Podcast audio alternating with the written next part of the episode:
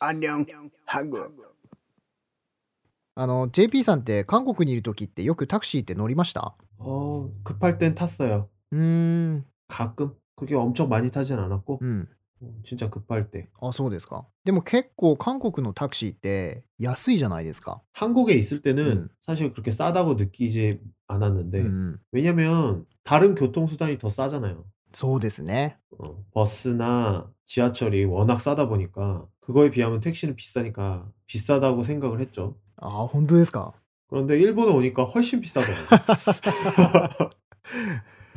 어, 그래서 뭐 한국 택시는 일본 택시에 비하면 싼 편이구나. そうそうそう日本のタクシーに比べたら全然安いですからね 음, 그런 건 있죠. だから僕は韓国のタクシーはそういう面で結構好きなんですよ 음, 사토상은 꽤 타요?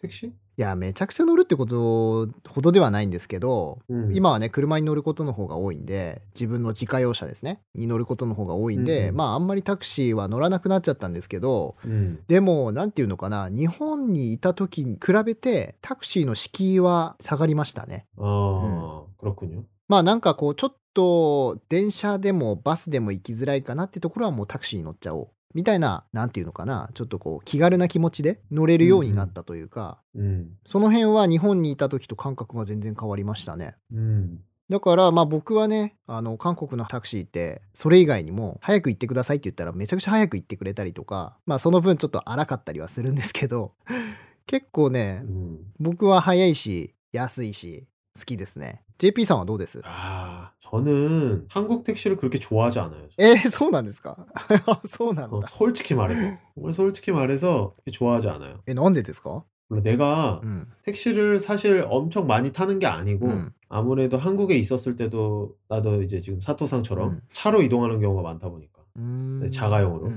ん、 그러다 보면 도로 위에 있는 택시들이 너무 싫어 なるほど 그런 경우 없어요?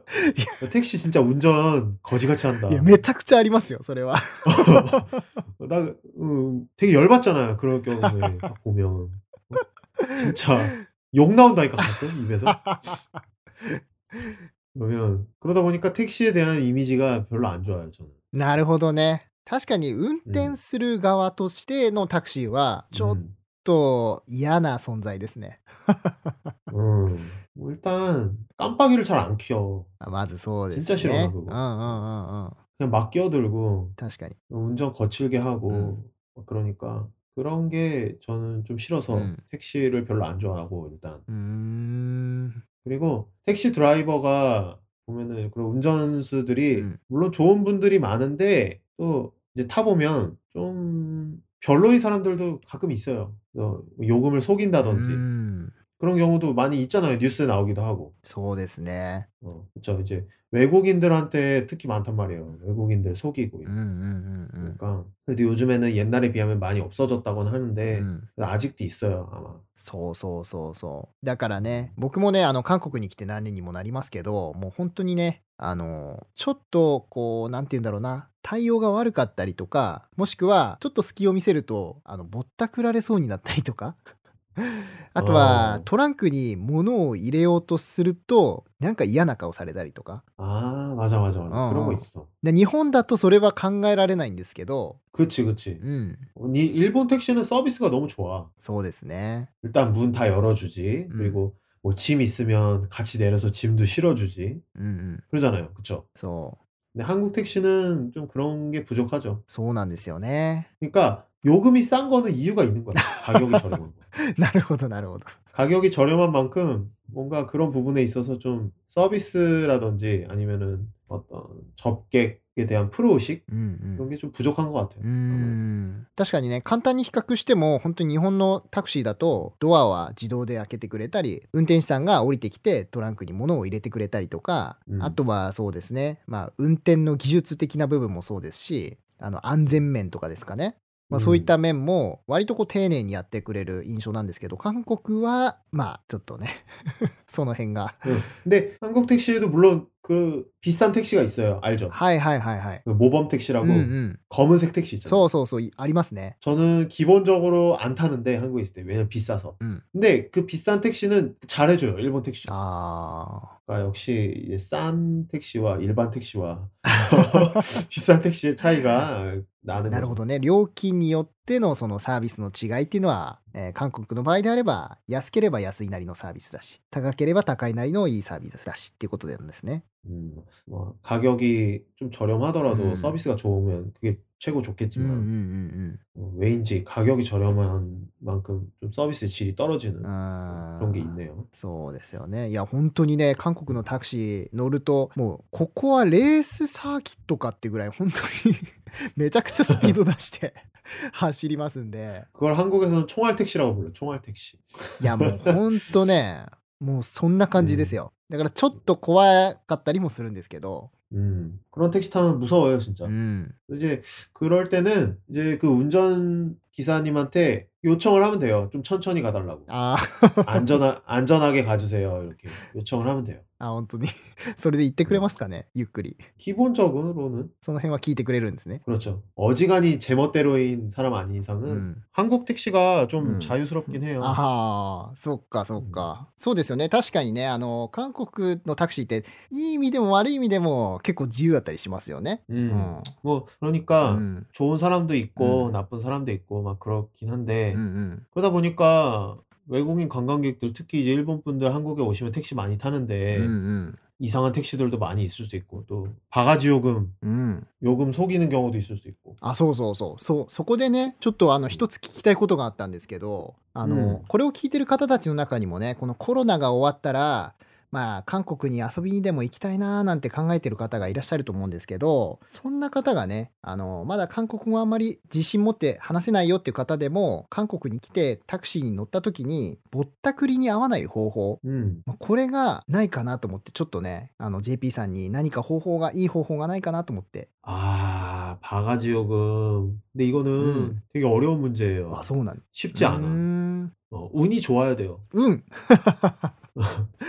이게 타기 전에는 알기 어렵잖아요 사실 そうですね。 음, 택시를 잡았는데 음. 그 택시 기사가 좋은 사람인지 나쁜 사람인지 알기가 어려워요 어, うんうん 그러다 보니까 운이 좋아야 되는 부분이 가장 큰 것 같고 うんうん。 근데 그래도 좀 한국 택시의 요금이 어떤 식으로 요금이 이제 계산이 되는지 알면 그래도 이제 뭐 도움이 되지 あ 않아. あ。 근데 만약에 이게 요금이 이게 잘못된 걸 알아도 이걸 바로 잡으려면 그 운전 기사랑 싸워야 돼요. そうですよね。 어. 그러니까 이제 그런 부분은 좀 외국인 관광객들한테 어려운 부분일 수 있기 うん 때문에 うん。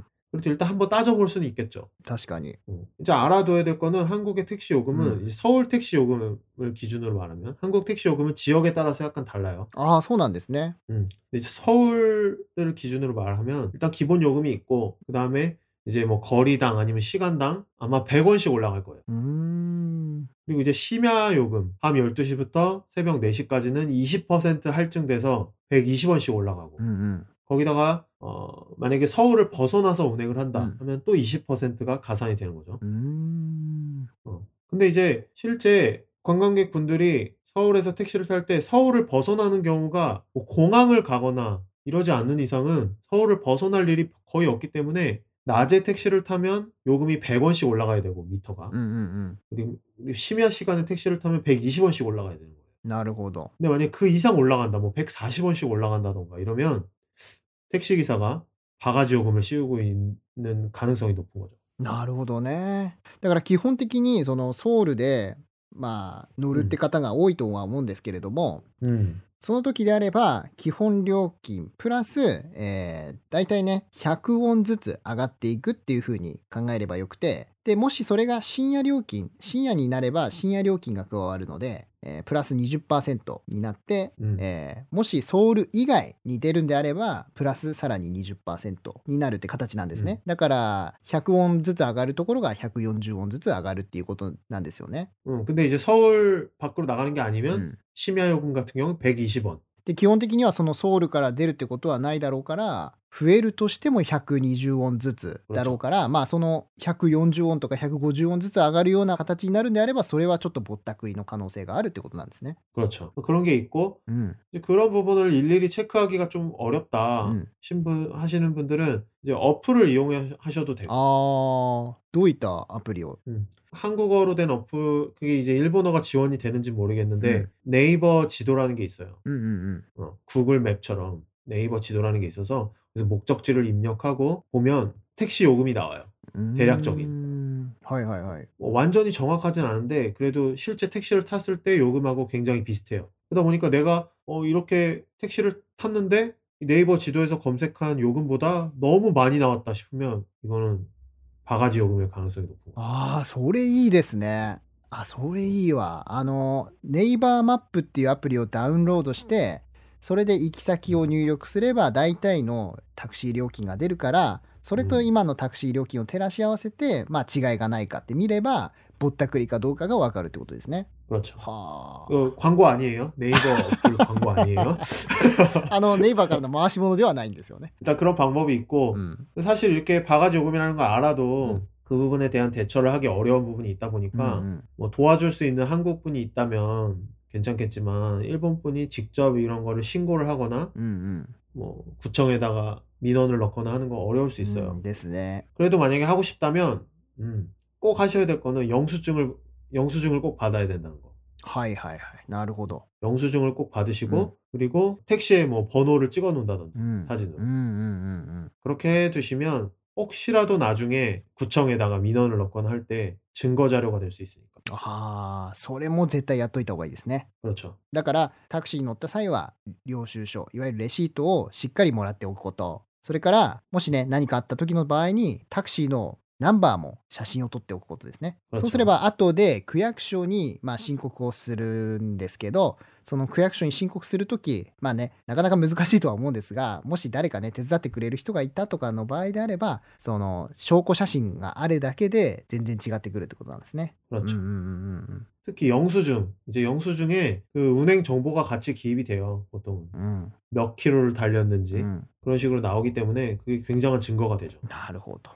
그래서 누가 봐도 이게 요금이 이상하다 싶을 정도의 요금이 나오면 영수증만으로 벌써 그냥 뭐 끝인 거죠. 確かにね。う 음. んうんうんうん。 이제 뭐 그런 부분은 알아두시면 좋을 것 같고 그래도 아무래도 좋은 택시 기사를 만나는 게 가장 좋은 거니까 속이지 않는 なるほどね。そこの、だ から、なんていうの、運が大事なんですね。 음. 그렇죠. 그리고 뭐 또 이거는 한국인 입장에서의 방법인 거고 음. 사실 일본에서 이제 여행을 오시는 분들은 또 여행을 오시는 분들만의 노하우가 있을 수 있어요. ああ、そうそうそう。で、僕もね、あの、日本人の方が書いたブログで 음. 発見したのがあるんですけど、例えばね、タクシー運転手の、あの、隣の助手席に座ってしまうっていう方法。 어, 어, 어. そうすると、タクシー運転手も、なんかこう、悪いことできないなっていう風な圧力がかかるっていうね。 そういうことが書かれてたりとか、あとはね、あの、そのタクシー運転手さんがちゃんと出発した時に、メーターのボタンを押してるかどうかとか、 음, 음. そういうその、なんていうの、メーターが動いてるかどうかをちゃんと確認しておくってこと。うん。 음, これするだけでもだいぶ違うって言ってましたね。 음, 그럴 수 あ 있죠. と、やっぱり、その、JP さんも言ってましたけど、そのタクシー運転手さんがいい人かどうか。 음. そこが大きいって言ってましたよ。 그래요. 일본 오- 일- 지금은 이제 좀 여행 오시는 분들이 여행 오기 어렵죠. 어려운 상황인데 나중에라도 혹시 여행 오시게 되면 택시 타실 때 이런 부분을 좀 잘 う 이해하시고 뭐 んうん、 이런 부분을 잘 숙지하시고 택시를 이용하시면 좋을 것 같아요. いやー韓国のねタクシーに対して僕もね思ってることってたくさんあってでそれをね今あの韓国人である JP さんからもいろんな意見が聞けてでなおかつねぼったくりに合わないような方法ぼったくりに合ってしまったらどうすればいいかこういうこともねよく聞けたんですごくためになる回でしたどうもありがとうございました。 아이, はい。こんな感じで、またね、あの、いろんなトピックを持ってきて、いろんな話を、えー JP さんと僕とで、えー日本語と韓国語で話していけたらなと思いますので、ぜひ次の回もね、聞いてもらえたら嬉しいです。またね、楽しかったとか、ためになったっていう風に思ったら、あの、ぜひ、SNS でシェアしていただいたりとか、高評価していただけるととても嬉しいので、そちらもよろしくお願いします。 오네가이시마스. ありがとうございました。では、また、バイバイ。 미안해. バイバイ